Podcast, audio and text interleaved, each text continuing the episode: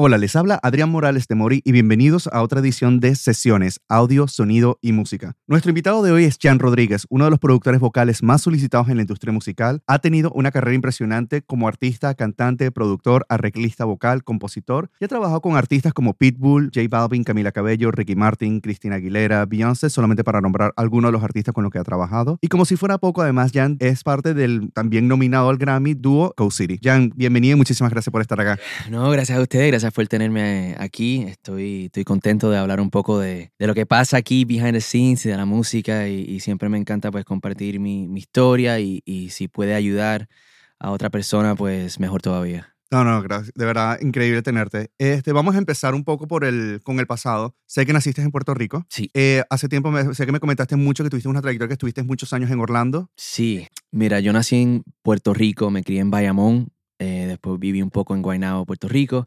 Allá estudié un poco de música, fue, fue mi, mi inicio al mundo musical, donde los padres míos me pusieron un, como un after school que se, se, llamaba el Coro de Niños de San Juan, un coro bastante famoso allá en Puerto Rico, donde, donde viajaban y todo, eh, todo el mundo ese, ese coro. Y, y esa fue mi, mi, primera vez cantando y, y um, donde me enseñaron un poco de técnica y cómo tenía que pararme y sentarme y, y respirar. Y ahí em, empezó todo. Yo me mudé entonces a los Estados Unidos eh, a los nueve años. Muchos puertorriqueños en ese tiempo se mudaron. Um, y yo me fui a Orlando, donde muchos de los puertorriqueños terminaron yendo y entonces en Orlando continué mi, mis estudios musical. Ahí empecé a estudiar uh, trombón, toqué trombón por muchos años. Nadie, no, mucha gente sabe eso. No, no, no, o sea, te conozco de años, me estoy enterando.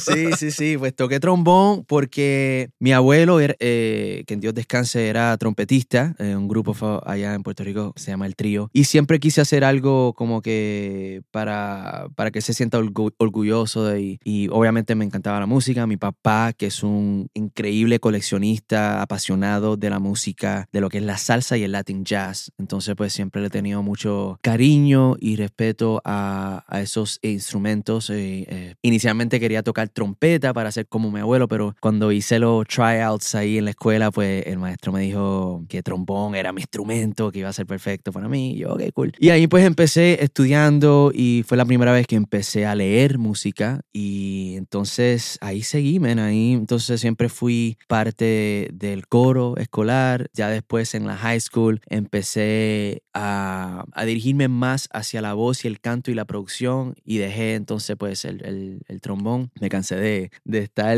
cogiendo la guagua escolar con un trombón grande así, yo, yo chiquitito. Y, man, ahí seguí en la escuela donde yo estudié en Orlando, Dr. Phillips High School, donde salieron bastantes artistas también y tenía, tenía un estudio de grabación. Y eso fue, imagínate, yo, o sea, yo me gradué en el 98. So, en ese tiempo era tener un estudio donde obviamente no existía Pro Tools. Eso era solamente ahí con tape y, y A-Track, eh, ADAT. Tenían un keyboard Korg N364. y, ese, y ese fue mi, primer, mi primera introducción a la producción cómo, cómo empezar a armar música y piezas y de bajo a piano y acordes y esto y lo otro. Y, así empezó, man. Todo, todo sido una escala, en verdad, que muchos capítulos en mi vida donde me han enseñado, donde algunas veces uno pues no sabe ¿eh? que, que, que, te va a sumar. Y así, así fue que empezó, pero, pero sí, man. a mí me costó mucho. Yo, obviamente, hasta el día de hoy soy bien puertorriqueño y bien orgulloso de mi tierra. Yo soy esos de que iba a la escuela con, con un collarcito de una bandera de Puerto Rico y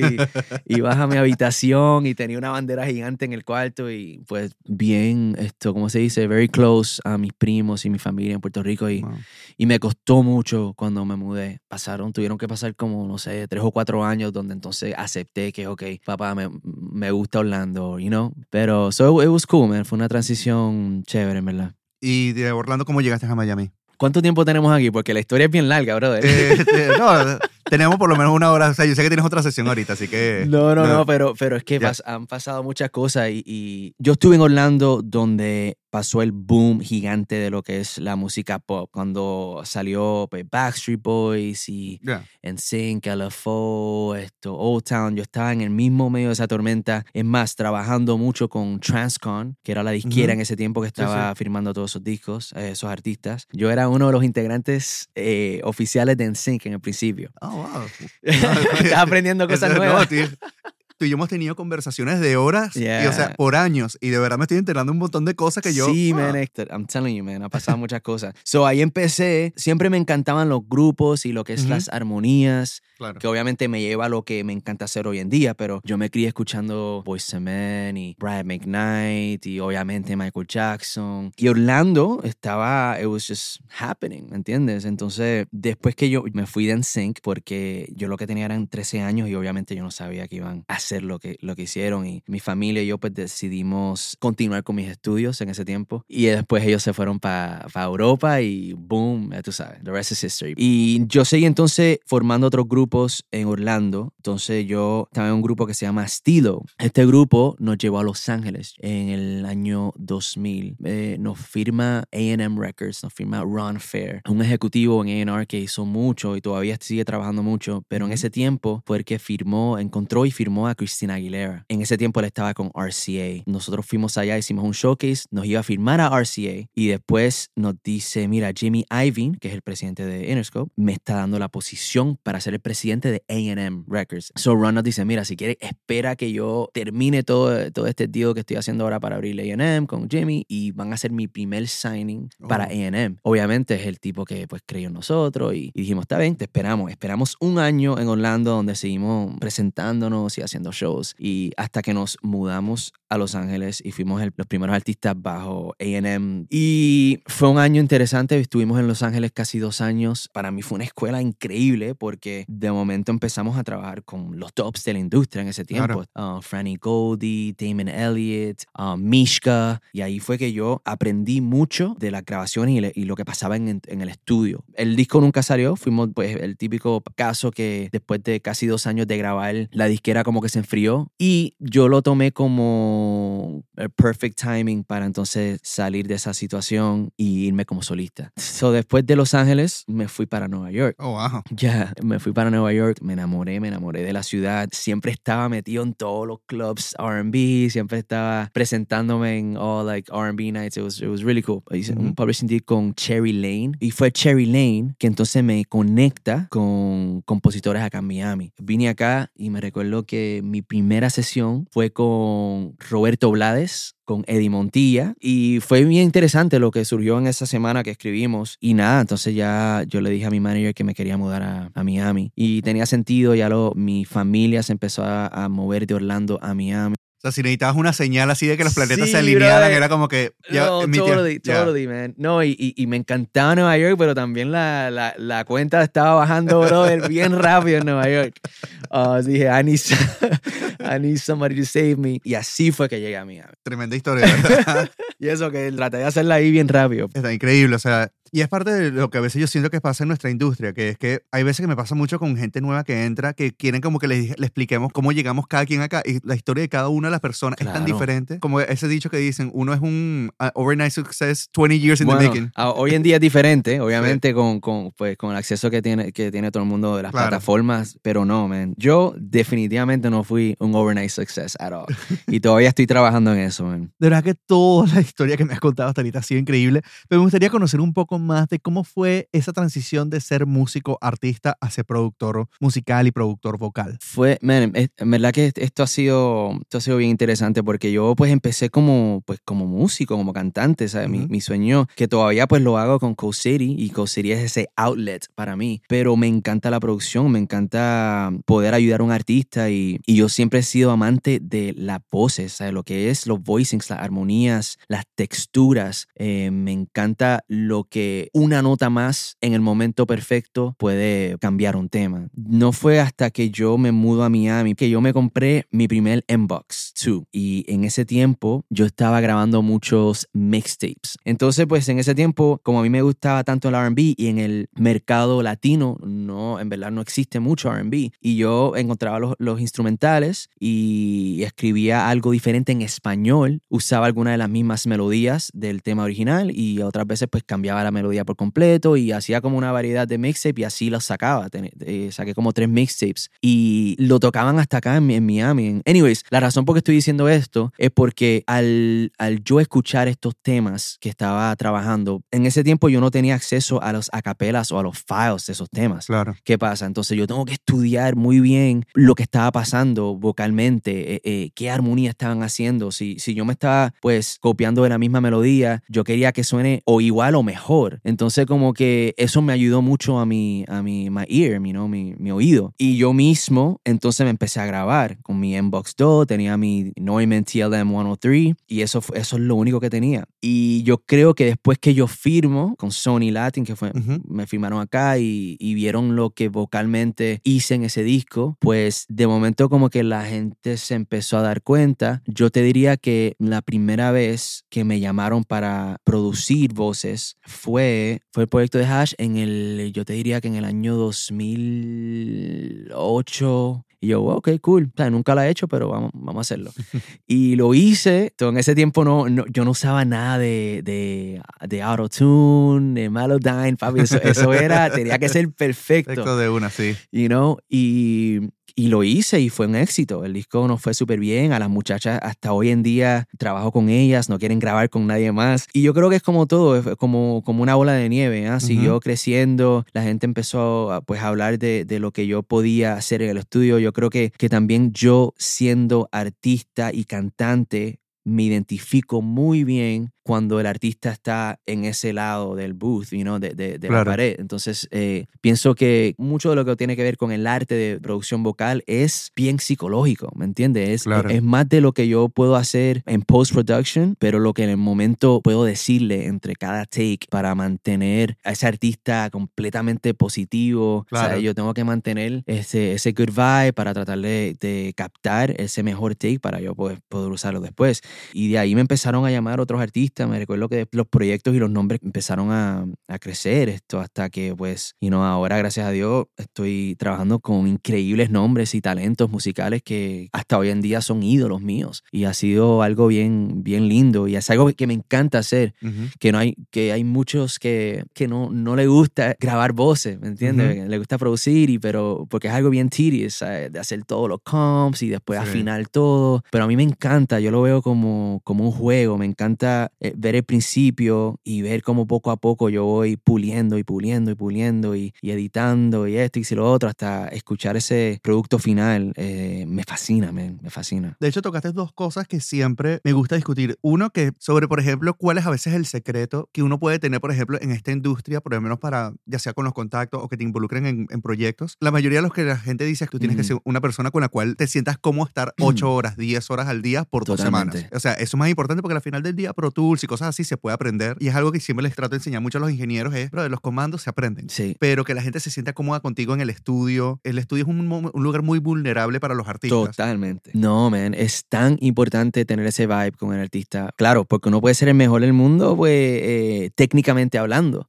Pero si no tienes esa conexión y que ese artista se sienta súper cómodo contigo, y, y, hay que saber cuándo puedes cruzar un poco esa línea del friend zone. Claro. ¿Entiendes? Porque entonces algunas veces la cruzas demasiado el que son uncomfortable. So hay que saber cómo medir, ¿eh? como tú lo dices. Es bien, bien importante pues crear ese good vibe. Y ahorita me gustaría tocar un tema que ya lo discutí en, en otros episodios y me gustaría saber tu opinión al respecto, que es, vivimos en un mundo digital, eh, información está accesible de cualquier manera, formato, en cualquier dispositivo, está YouTube, están los masterclasses, todo me parece increíble. Y de verdad que es información que me hubiese gustado tener cuando yo estaba empezando. Pero siento que también está aislando un poco ese proceso súper importante para mí que es, y lo has discutido muchísimo, en cómo tú lidias con el artista, cómo tratas al artista, esa experiencia de contacto, de cómo lidiar cuando, por ejemplo, el artista está de mal humor, cuando el artista no está está conectando con la canción. Y yo creo que todavía no existe una manera de, en YouTube de aprender eso, sino estar en el estudio y aprender y ver cómo otras personas están haciendo. Me gustaría saber cuál es tu opinión al respecto. Sí, no, yo estoy de acuerdo y no voy a negar, yo también uso YouTube para aprender cosas Claro, y, y yo también. plugins nuevos. O sea, yo creo que, que, eh, eh, es bien chévere tener ese, eh, esa herramienta. Total. Pero claro, yo, yo creo que, que no hay nada mejor que,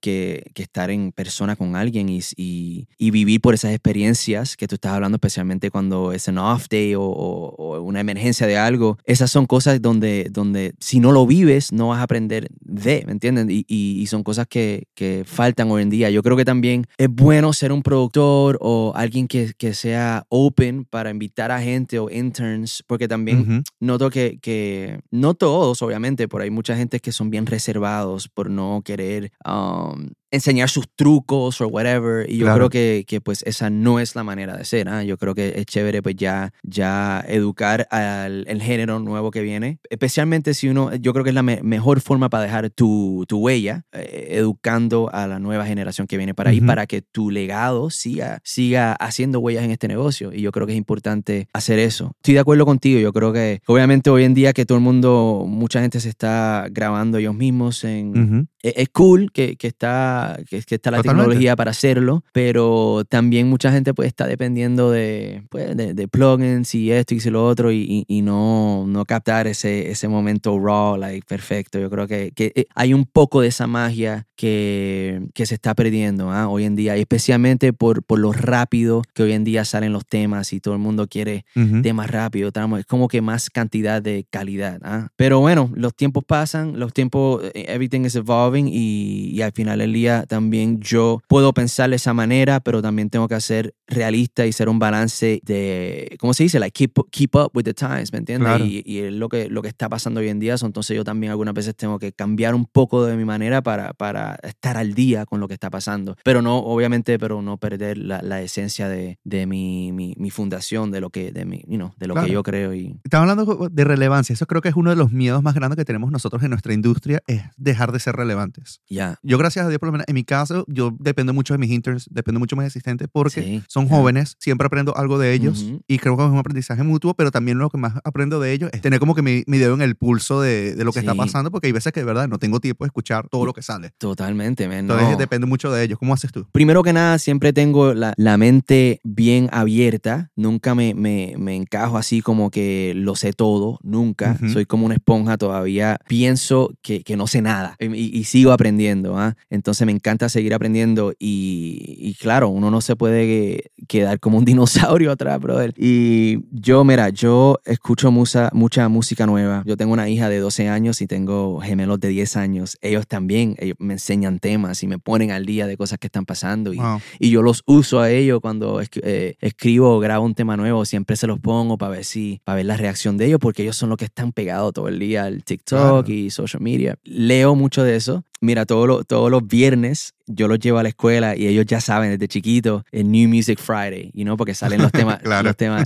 So, entonces todos los viernes de, de camino a la escuela es como, es como, all right guys, New Music Friday. Yo siempre pongo temas nuevos. So, so, estoy abierto a siempre escuchar lo que está saliendo en el momento y, y yo escucho de todo, o sea, obviamente música alternativa, urbana, country y trato de todas las semanas escuchar temas nuevos y, y siempre, siempre estoy agarrando ideitas y, y yo creo que esa es mi manera de, de mantenerme pues relevante. Eh, hablando un poquitico de cómo es tu proceso, siempre me, me he preguntado cuando tú recibes canciones, hablando de Hash, que, ¿cómo es tu proceso creativo con ellas en el sentido, o sea, ellas te mandan los tracks, haces preproducción antes, o, o es como que en el estudio vas averiguando cómo quieres hacer las armonías? Como siempre me he preguntado eso, y nunca Sí. te lo he dicho la pregunta, pero siempre, nunca he entendido cuál es tu proceso, si ya tú vienes con una idea de cuántas armonías quieres hacer o... No, mira, yo creo que, que cada situación y es un poco diferente. Por ejemplo, con Hash, que terminamos hace poco trabajando el disco nuevo, ese disco lo hicimos al revés, right? Y cuando te digo al revés es porque nos enviaron las, las maquetas super raw y nosotros pues ahí inventamos todo. Yo siempre empiezo con el lead. Pues lo más importante, grabamos todo el lead y después de que yo haga un, un comp bien sólido del lead, pues en que empezamos entonces a, a añadirle voces y, y, backgrounds y coros y después de que yo hago eso, entonces después yo hago los toques finales que son los ad-libs. Y yo soy alguien que, que, me encanta repetir y escuchar partes over and over and over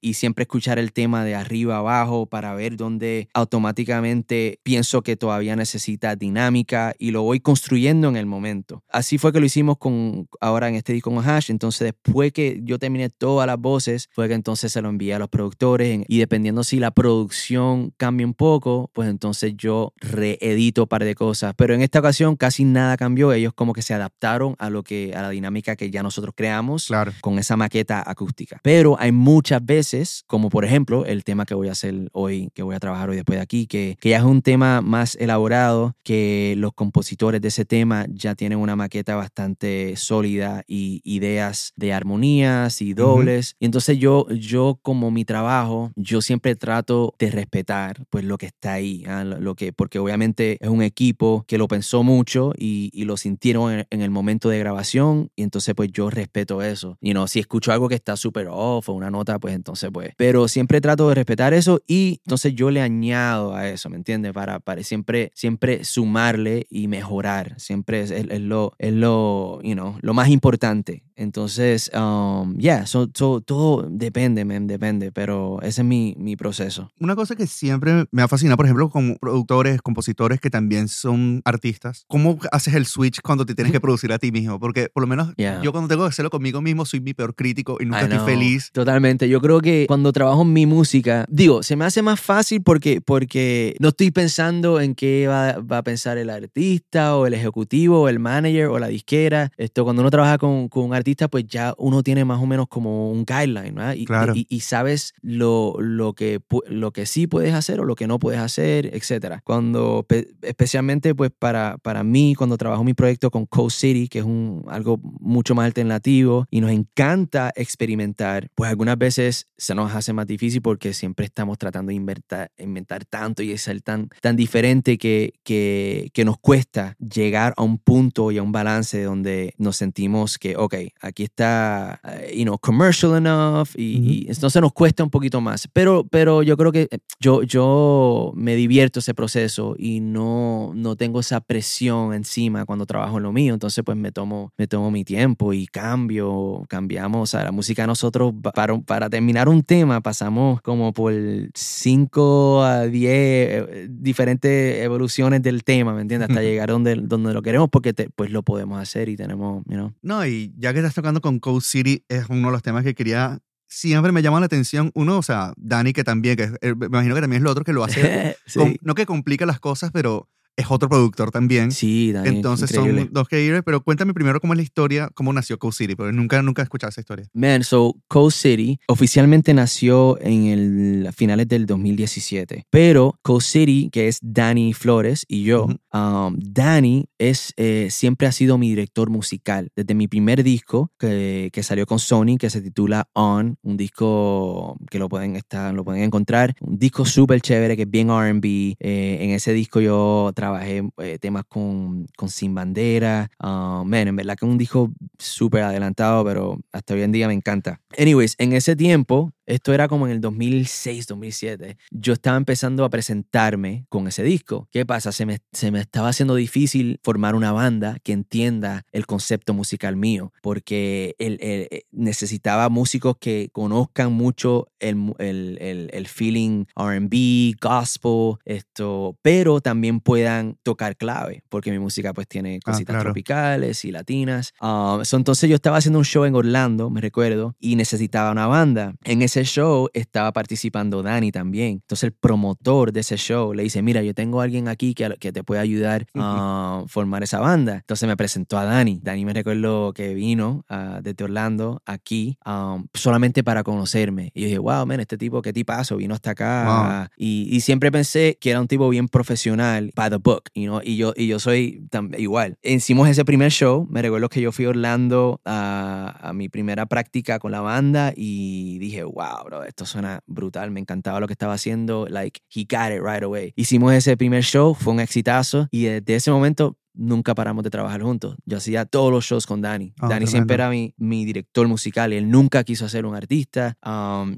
entonces no fue hasta mi que estaba empezando a trabajar mi tercer disco como solista que se iba a titular Coast City. Coast City iba a ser el título de mi tercer disco. Ah, o sea, ahí es donde viene el nombre. Oh, Yeah. Oh, wow. Sí, porque yo desde el día uno estoy siempre pensando en cómo conectar los dos mundos, cómo conectar mis raíces puertorriqueñas, caribeñas, con, con mi amor a la música americana, soul, alternativa. Esto siempre ha sido like about those two worlds. Entonces, cuando no sé cómo me llegó el nombre Coast City, pero Coast City obviamente eh, refleja es eso musicalmente. Ujú. Coast, que es de costa, eh, representa pues mis raíces latinas, la clave, las cosas tropicales que le añadimos a los temas. Entonces City, pues es lo que ya, el amor que, que a la música que yo aprendí acá en los Estados Unidos, eh, criándome con MTV y, y viendo a pues estos grupos de R&B, hasta Wu-Tang, eh, Red Hot Chili Peppers, todo, todo, ese, todo Claro. ese grupo alternativo, pues ahí está bajo la sombría de City. Y ahí es que se forma pues esos dos mundos, Coast City. Um, so yo, Danny en ese tiempo, eh, que esto fue ya en el 2016, estaba viviendo en Los Ángeles. So yo, yo, lo, yo lo llamo le digo, Danny, voy para allá, voy a empezar a trabajar mi tercer disco y quisiera pues escribir algo contigo, vamos a empezar a producir. Danny ya estaba produciendo más cosas porque siempre fue arreglista, músico en vivo, pero poquito a poco eh, empecé a escuchar lo que estaba haciendo en el estudio y empezó a, a- a producir varios artistas en Orlando y dije, wow, man, esto está súper cool. Y- por eso me fui allá a trabajarlo con él. Escribimos como, qué sé yo, como tres o cuatro temas en ese viaje. Uno de ellos, que, que fue el primer sencillo oficial de Coast City, que se llama Noches y Mañanas. Mm. Noches y Mañanas, si lo escuchas, es un tema donde, brother, pusimos todo, todo, toda la mezcla de todo. O sea, tiene, tiene un poquito de merengue, rock, esto, RB.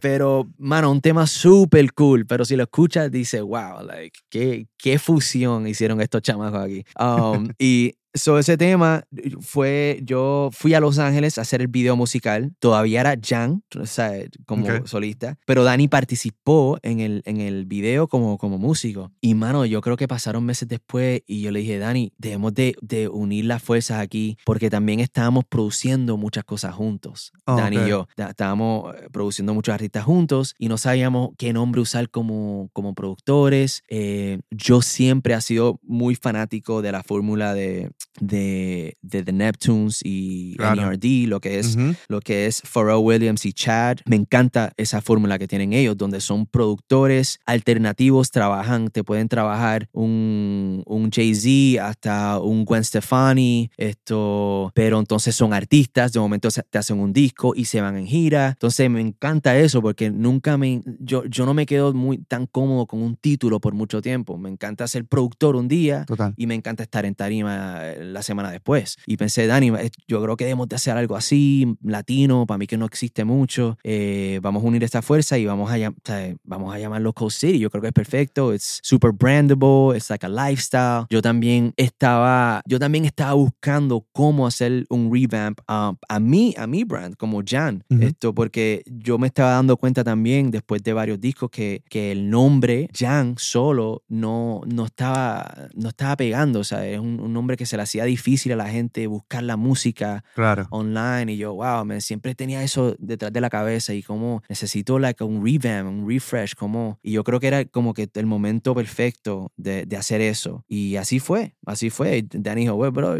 yo no quiero ser artista, pero vamos, let's do it.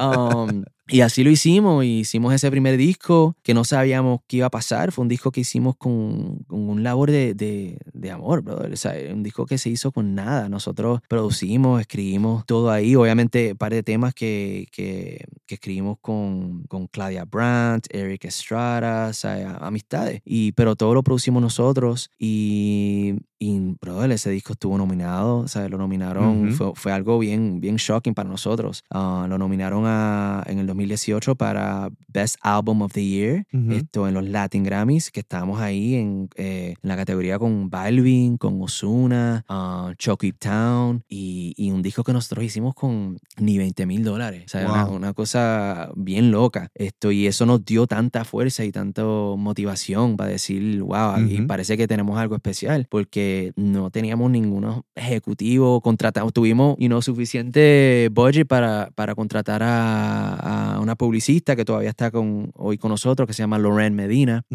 que es alguien con quien yo he estado trabajando desde mis... Uh, como cuando estaba como artista con Sony, ella era project manager con Sony. Oh, y siempre ha sido como que cheerleader del proyecto y siempre ha creído en mí. Y pues ella empezó su PR y ella nos ayudó mucho. ¿ah? cuando, cuando salió Co City, esto, ella estaba en, en, ese niche perfecto, latino pero alternativo, y nos ayudó mucho entonces con la música y fue algo increíble. El 2018 fue un momento, pero increíble. Después ese año, el próximo año, el disco quedó nominado para la American Grammy, ah, cuando tenían la categoría um, uh, Rock, Urban, Alternative, Latin, que es una categoría super Frankenstein, pero para nosotros nos parecía perfecto porque en verdad que la música de nosotros tiene todo eso. y, y, ese año no nos llevamos el, el, el, Grammy, pero, pero man, fue algo bien, bien, bien lindo para nosotros. No, y ya, ya más o menos para cerrar, o sea, ya, ya lo cubrimos un poquitico antes, pero parte de la idea de este podcast es lo que te dije, es mostrar un poquitico como que el behind the scenes, que se vea poquitico el trabajo fuera de lo técnico,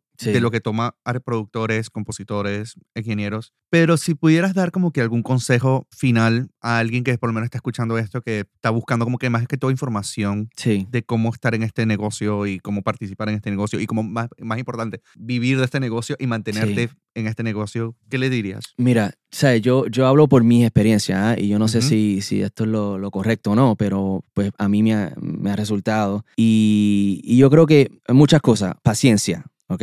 ¿Sabes? Paciencia, eh, hay unos que le, que le llega de, de, un día a otro, hay otros que, que le llega, bueno, a, a mí, ¿sabes? Yo empecé en esto a los 13 años. ¿Entiendes? y, y, en los últimos tres o cuatro años donde yo, donde al donde yo al fin me siento como que, wow, o sea, estoy ahora al fin disfrutando un poco de, de, de todo este esfuerzo que, que, he hecho. Entonces, paciencia número uno, relaciones es tan y tan importante mantener todas las relaciones intactas en esta industria. Um, yo, al poder vivir en Los Ángeles, en Nueva York, ahora en Miami, también Orlando, obviamente, Puerto Rico, es bien importante eh, esas experiencias. Siempre dejé unas semillitas donde yo seguí dándole, echándole agua, echándole agua. Estoy visitando y comunicándome con, con, con, ingenieros, artistas. Y también uno nunca sabe, eh, conozca tanta gente que, que, al principio conocía que, que eran un runner en un estudio y cinco años después son head of A&R de una disquera. O sea, en, esta industria es bien loca, uno nunca sabe cuando esta persona que, que, que es un, un, runner, o sea, puede ser un, un, presidente de la disquera. Entonces, todas esas conexiones, esas relaciones son mega importantes tienes que salir de, de, tu casa, tienes que estar eh, al frente de la gente, eh, especialmente en el principio, o sea, todos los events que tú puedas conocer a la gente, porque hay mucho, si tú puedes ser el tipo más talentoso del mundo, man, pero si hay un chamaquito al lado tuyo que, que, que está más hambriento y está en la calle al frente de esos A&Rs, se lo van, le van a dar el, guiso a él, ¿me entiendes? Esto, obviamente, o sea, el talento y el arte es número uno, pero eso es bien importante. Um, y algo que me, que, que me funcionó a mí es, yo no me, que, no me quedé tan, um, ¿cómo se dice? Como yo, bueno, que, sabes que los puertorriqueños hablan medio me encajado en un título. ¿ah? O sea, yo, yo, yo al principio quería ser cantante y eso es todo, pero de momento empecé a explorar más en el ambiente musical y, ingeniería y también fui músico en gira, donde me fui de gira por varios años con varios artistas. Entonces eh, eh, quise aprender varias facetas diferentes entre el ambiente musical. Y yo creo que es importante aprender de todo un poco y ser abierto, porque uno nunca sabe, mira, si yo no puedo entrar entrar por aquí, déjame aprender un poco de esto, porque por acá puedo entrar por esta puerta aquí y se conecta por esta ventana y de momento puedo llegar, ¿me entiendes? ¿Sabes? Uno, uno, nunca sabe y yo creo que, que, eso a mí me, me, me funcionó. Y, y, y al, a, la, a, la, hora de pues el, la producción vocal, que, que, es lo que pues hago hoy más en día, esto me, me ha puesto en estos cuartos esto, con, con, estos grandes artistas y estas relaciones que me ha ayudado mucho hasta mi propio proyecto de Coast City, ¿me entiendes? Y entonces yo creo que todo eso es bien importante. Bueno, gracias Jan, de verdad, demasiado orgulloso de todo el trabajo que has hecho y de verdad yo sé que muchas cosas buenas por venir. Gracias y gracias a ti por siempre tener las puertas abiertas aquí para lo que sea. Esto, cuando tengo algún problema técnico siempre te llamo y a todos los que están escuchando espero que hayan aprendido algo y si los aburrí un poco pues I'm sorry man. no, no, gracias a ti, Ben. No, dale, gracias. Sesiones Audio, Sonido y Música es una producción original de Hague Studios, producido, grabado, editado y mezclado por Manurin Bernón y Adrián Morales de Mori. Música por The Mori. Agradecimiento especial a nuestro invitado Jan Rodríguez. Este episodio es traído a ustedes gracias al apoyo de Roland y Waves Audio.